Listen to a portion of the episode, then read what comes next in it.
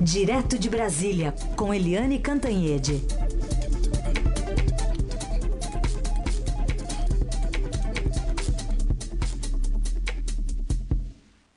Bom dia, Eliane, como vai? Bom dia, Carolina Heissen, ouvintes. Eu estava ouvindo aqui, fiquei na dúvida se o senador Aécio Neves caiu em Itaquera ou se caiu no Irajá, foi parar no Irajá, né? É. Pode ser também.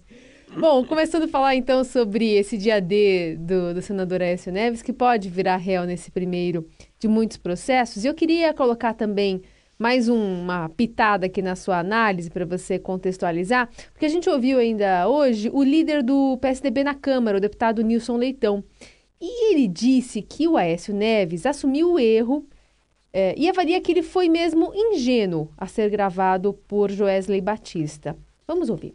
Ele está fazendo o papel de um republicano democrata que assume cometer um erro diferente do nosso adversário, né? Que mobiliza militância, provoca invasões, faz todo um barulho é, antidemocrático, antirrepublicano, com a baderna, com a desordem, se colocando como um semideus, ou talvez como um deus.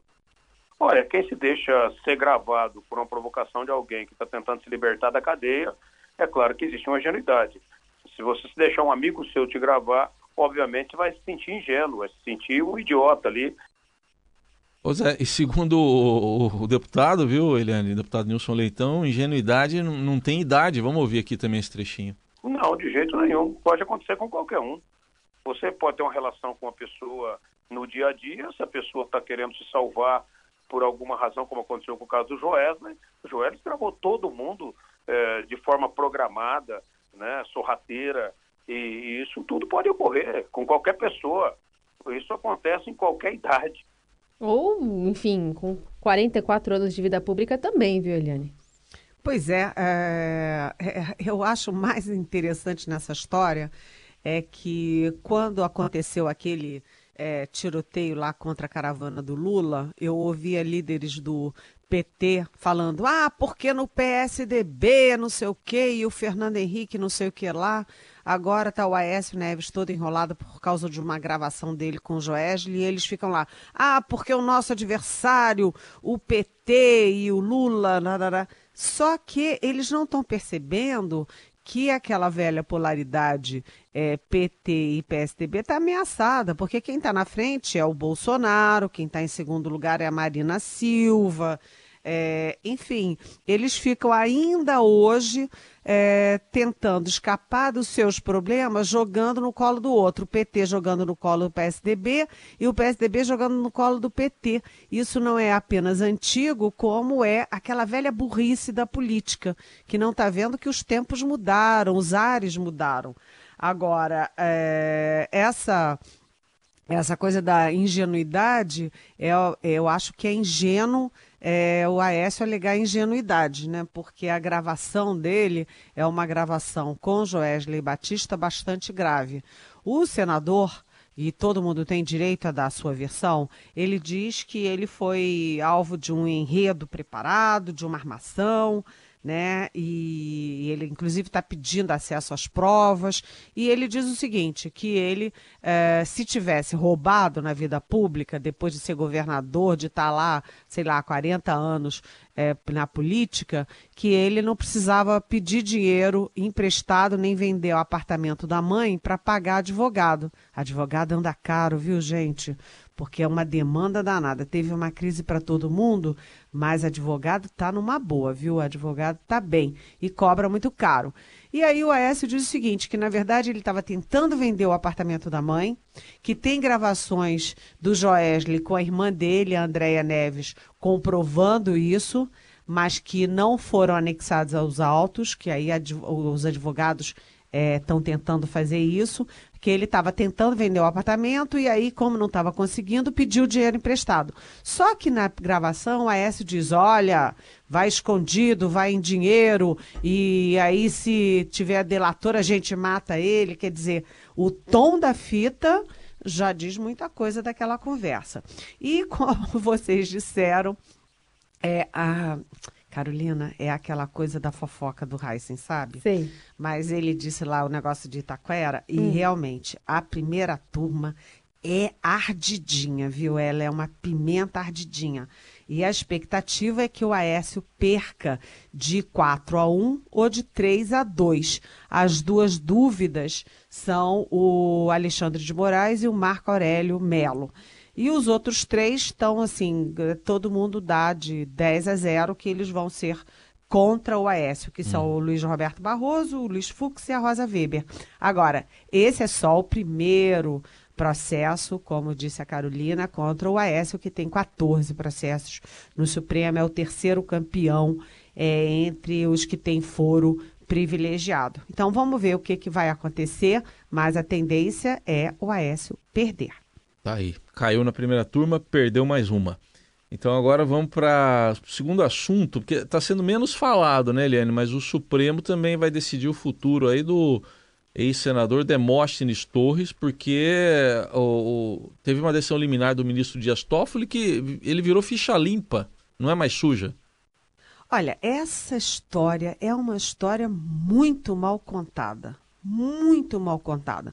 Porque o Demóstenes Torres, é, ele é procurador do Ministério Público de Goiás, ele era senador e ele foi cassado pelo Senado e teve os direitos é, políticos, né, o direito de se eleger até 2027.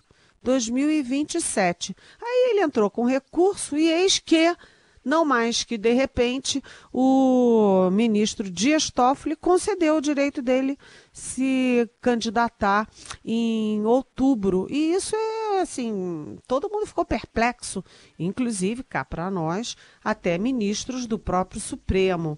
E a, a Procuradora-Geral da República, Raquel Dodge, entrou com recurso dizendo que não é cabível isso é, por vários motivos, inclusive a questão da interferência entre poderes, porque foi uma decisão autônoma né, do Senado Federal, que cassou o mandato e cassou os direitos políticos até 2027, e que a justiça não, não, não cabe a justiça decidir isso. Então, só que o Demóstenes não foi cair no Itaquera, nem foi lá. É, ele não. Ele ficou numa boa, sabe? Porque ele, em vez de cair na primeira turma, ele caiu na segunda turma do Supremo, que é aquela turma do Gilmar Mendes, do Ricardo Lewandowski, do Dias Toffoli, é o Celso de Mello, que é mais durinho, mas assim, né? Vai para um lado, vai para o outro, mas e do Faquin, que ele é sempre assim, é, considerado voto vencido, porque o Faquin, o Edson Faquin, relator da Lava Jato, esse sim é, que tem sido mais primeira turma do que segunda. Mas, uh, e se essa segunda turma que põe todo mundo uh, para fora das cadeias, das prisões, uh, liberar o Demóstenes para concorrer em uh, outubro. Como é que fica isso, gente? Como fica isso? Esse é um grande momento. As duas sessões do Aécio e do Demostes vão ser na mesma hora. Provavelmente não serão transmitidas ao vivo, porque sessão é, de, de turma é, não é transmitida ao vivo, mas eu acho que a gente tem que ficar de olho, porque são duas decisões muito importantes do Supremo hoje. Muito bem. Bom, a gente fala também sobre os juízes lá do Rio Grande do Norte, que, poxa vida, perderam uma boquinha de milhões de reais, denunciada ontem, inclusive, pela coluna do Estadão. No final das contas, eles cancelaram esse novo penduricalho, Eliane?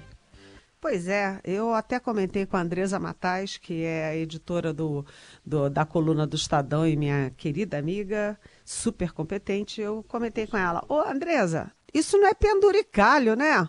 Isso é um, sei lá, é uma floresta pesando toneladas, né? Porque o, os próprios desembargadores, 13 desembargadores, por unanimidade, é, se concederam uma licença prêmio retroativa a 1996, ou seja, é, retroativa por 22 anos e com direito de receber a bolada de uma vez só. Era um escândalo. A coluna do Estadão tem essas, esses furos né, que marcam a gente, que a gente fica discutindo uh, dias e dias e dias e dias, porque isso é um escândalo no Rio Grande do Norte, um estado que está com endividado, que já gasta a maior parte do seu, do seu, da sua arrecadação com servidor né, principalmente com esse tipo de servidor caro, guloso, ganancioso, né, com salários e pensões e aposentadorias. Né? E isso é realmente um escândalo. Cada um teria até, poderia chegar até 300 mil reais de cada vez, de cada, assim, de uma vez só. E aí a, a coluna denunciou isso, inclusive dizendo que até os que já morreram teriam direito, as famílias teriam direito de reivindicar. E ele já tem auxílio moradia, auxílio saúde, auxílio alimentação. É uma farra, entendeu? Isso não é penduricalho, isso é uma farra, né? E aí, depois da denúncia da coluna do Estadão, é, veja aí como é que também a imprensa cumpre um serviço social, digamos assim eles recuaram e disseram que não vão não. E tem mais, o presidente da Associação dos Magistrados do Estado disse: "Estou muito triste Bem, nós não estamos não, viu? Nós estamos felizes de ter conseguido rever essa decisão maluca é, e completamente fora de sentido, que joga ainda mais a opinião pública contra o judiciário, numa hora em que o judiciário é fundamental para a Lava Jato e para a depuração das instituições brasileiras. 1996, é isso, né? Era retroativa 96, né? É. É, mas... 1996. É. Vai que cola, né? Vai que cola. É. Não, não colou. A gente segue aqui atualizando as principais notícias do dia, também com Eliane Cantanhede, direto de Brasília. E ontem, em palestra na Universidade Berkeley, nos Estados Unidos, o ex-presidente Dilma Rousseff saiu em defesa da candidatura de Lula à presidência da República, agora para as eleições deste ano. Segundo ela, retirar a candidatura de Lula seria como assumir que ele é culpado. Para que, que nós vamos abrir mão da candidatura do Lula e resolver o problema deles. Por quê? Para quê? Em que sentido político? Então, o Lula é nosso candidato. Tá, tá rouca, né, ex-presidente, Eliane? Me pareceu bem, aqui rouca. Ainda bem que ela não falou em francês, né, gente? Mas uh, resolveu o problema. Uh, si on parle doucement, Je peux comprendre petit peu, mas o problema é o seguinte: resolver o problema deles, deles quem? Ela não especificou resolver o problema deles. Neste momento, a candidatura dele, do Lula, é um problema deles do PT e das esquerdas, porque está uh, engessando a campanha, a escolha de um candidato, o início da campanha e o crescimento, né, a consolidação de uma candidatura real da esquerda e principalmente do PT. É, então, quando a Dilma diz que para resolver o problema deles, não, é um problema para resolver o problema do PT né, que, segundo a pesquisa Datafolha, por exemplo, o Lula continua sendo líder das pesquisas, bastante bem é, considerado, mas qualquer outro candidato fica ali patinando no 1%. Isso vale para o Guilherme Boulos, para Manuela Dávila e para o próprio candidato plano B do PT, que é o Fernando Haddad, ex-prefeito de São Paulo.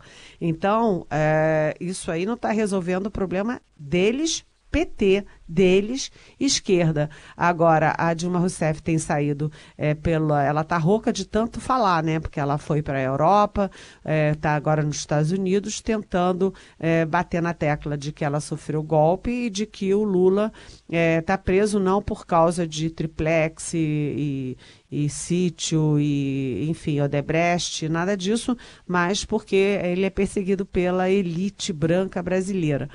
É, você vê, né? Auditório fechado tem sempre aplauso. Mas será que as pessoas acreditam isso mesmo lá na Europa, nos Estados Unidos, na Ásia, na África e no Saturno? Será que acreditam? Dá a ver, né? Ontem teve o artigo uh, do. Esqueci o nome dele, o grande escritor super ah, o Mário Vargas Llosa. Mário Vargas Llosa, nossa, da nossa uh, juventude lia ele desesperadamente. Pois é, o Mário Vargas Llosa dizendo não, é, o Lula tem, tem serviço a mostrar como presidente, mas ele não está sendo julgado por isso. Ele está ju sendo julgado pela conexão e pelos favores que recebeu das empreiteiras durante e depois do governo dele. Muito bem, outra notícia de destaque desta terça-feira é sobre a morte é, em São Paulo do economista Paul Singer. Aos 86 anos, um dos fundadores do PT, Singer nasceu na Áustria, de onde a sua família fugiu, perseguida pelo nazismo. E hoje, o ex-presidente Fernando Henrique Cardoso escreveu um artigo sobre a vida e a obra dele. No texto publicado na Folha, o ex-presidente diz que o que sempre o caracterizou como inte intelectual foi seu rigor metódico, seu amor aos dados, à pesquisa e o olhar do humanista sobre a economia. E afirmou ainda que ele uniu várias das ciências sociais e conjugou teoria e prática, Eliane. É, o, o Paul Singer, ele é uma referência para gerações, né? Porque o Paul Singer, ele conseguia ser um técnico, um economista, como Fernando Henrique diz, de alta qualidade, super detalhista, estudioso, aplicado, mas ele colocava toda essa energia intelectual dele é, é, a favor da inclusão social, de uma visão mais humanista do mundo. Ele era uma referência mesmo é, para gerações. E ele foi um dos fundadores do PT e ele é uma referência, inclusive daquele é, momento, né, é, aquela criação tão bonita, né, tão, vamos dizer assim, uh, com tanta esperança, tanta expectativa de um PT que era pautado pela ética na política, pela igualdade social, pelos direitos é, individuais e coletivos. Então, o, o Paul Singer realmente foi uma grande referência, é uma grande perda para o Brasil. Aliás, a nossa solidariedade aqui aos dois filhos dele, ambos jornalistas, o André Singer, que é jornalista e professor de ciência política, e a Suzana Singer, que, que é da Folha de São Paulo. Muito bem, então a gente agora coloca a pergunta dos ouvintes na história. A gente vai contextualizar aqui, por exemplo, um áudio que chegou para a gente pelo WhatsApp. Bom dia, Carolina, Heisen, Eliane, Paulo Sucar. A minha pergunta para a Eliane é em relação a essa pesquisa da Datafolha, que pesquisa com 4.194 pessoas né, em 227 municípios e considera que há uma margem de erro de 2%. O Brasil tem 140 milhões de votantes e 5.500 municípios, na realidade, mais um pouco do que isso. E a, a Datafolha, o Datafolha diz que a, a margem de erro é de 2%. É possível isso? Bom dia a todos, um abraço. Oi, Paulo, bom dia. É, vamos lembrar que é 2% para cima, ou para mais, ou para menos, né? Na verdade, não é exatamente 2%. É, o IBOP trabalha com uma margem de erro maior, mas essas pesquisas, elas são, têm uma, uma técnica, um, tem uma, uma metodologia é, reconhecida internacionalmente, porque ela não é aleatória, né? É uma pesquisa que ela combina é, estratos da população por idade, por sexo, por faixa etária, por faixa de renda, né? E reproduz num micro é, universo, esse universo global da população brasileira, né? Tem lá 200 milhões de brasileiros é, ou 150 milhões de votantes, como você disse, Paulo, e você é, reduz aquilo em bolsões e você pesquisa aqueles bolsões para dentro das regiões, inclusive, para reproduzir o resultado. E as pesquisas têm sido muito eficientes ao longo dos, das muitas e muitas eleições desde a redemocratização. A gente lembra que as pesquisas, é, elas tem, os erros das pesquisas são muito mais nos estados. Eu me lembro de erros grosseiros, por exemplo, no Maranhão. Foi um erro grosseiro na eleição da Rosiana Sarney, que estava eleita e no final é, é, perdeu em primeiro turno, foi uma confusão danada. Mas na eleição nacional, o índice de acerto das pesquisas do, do Datafolha, do IBOP, enfim, de outras pesquisas, é um índice bastante alto e elas são respeitáveis. É uma metodologia que foi estudada por muita gente em muitos lugares durante muito tempo. Aliás, Datafolha hoje que traz a notícia da maior parte dos brasileiros apoiando a prisão de réus condenados em segunda instância. Caiu, porém, o número de pessoas que acreditam que a corrupção irá diminuir no país com a Operação Lava Jato. Vamos mudar um pouquinho o disco? Vamos mudar porque tem homenagem aqui, né? Negro é a raiz da liberdade.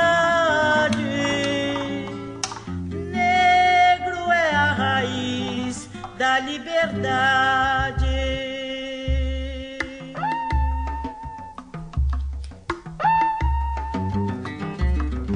Sorriso negro, um abraço É difícil escolher, né, a música. Dá pra escolher várias. Aqui a gente começamos com um Sorriso Negro, né?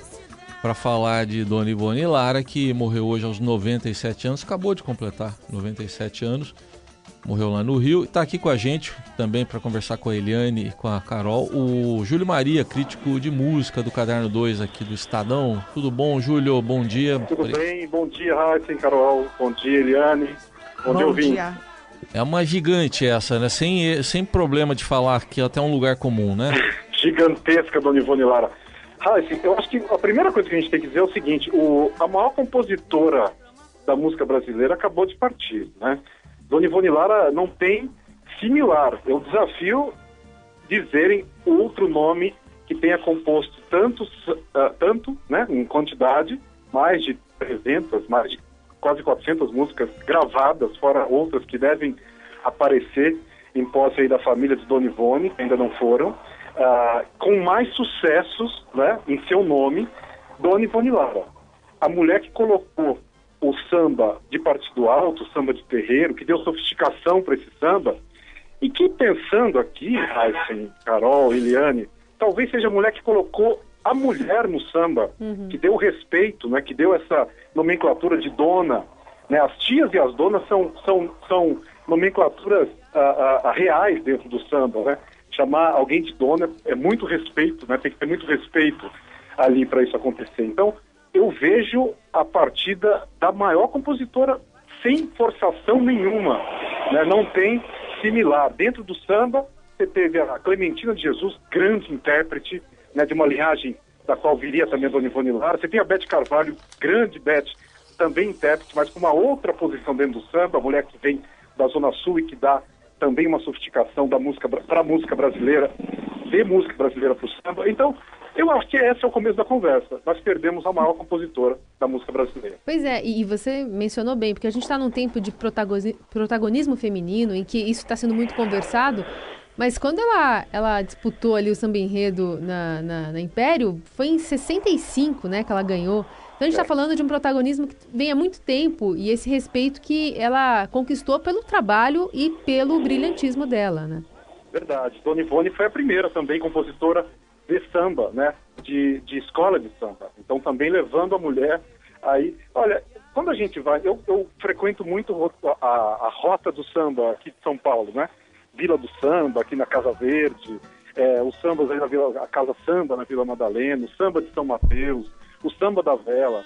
A Dona Ivone, gente, é o seguinte, quando, a, a, quando toca a Dona Ivone, alguém me avisou, mas quem disse que eu te esqueço, né? Sorriso Negro, é, enredo do meu samba. Quando toca Dona Ivone, a, o, o, o, sambista sabe que Dona Ivone tem que deixar para aquela hora do samba quente, né? A hora da, da, da, grande noite, a hora que a noite pega fogo. É a hora de Dona Ivone. Uhum. Né? Não tem como, não tem uma música de Dona Ivone Lara jogada fora, que você coloca no começo do show para fazer um aquecimento, sabe?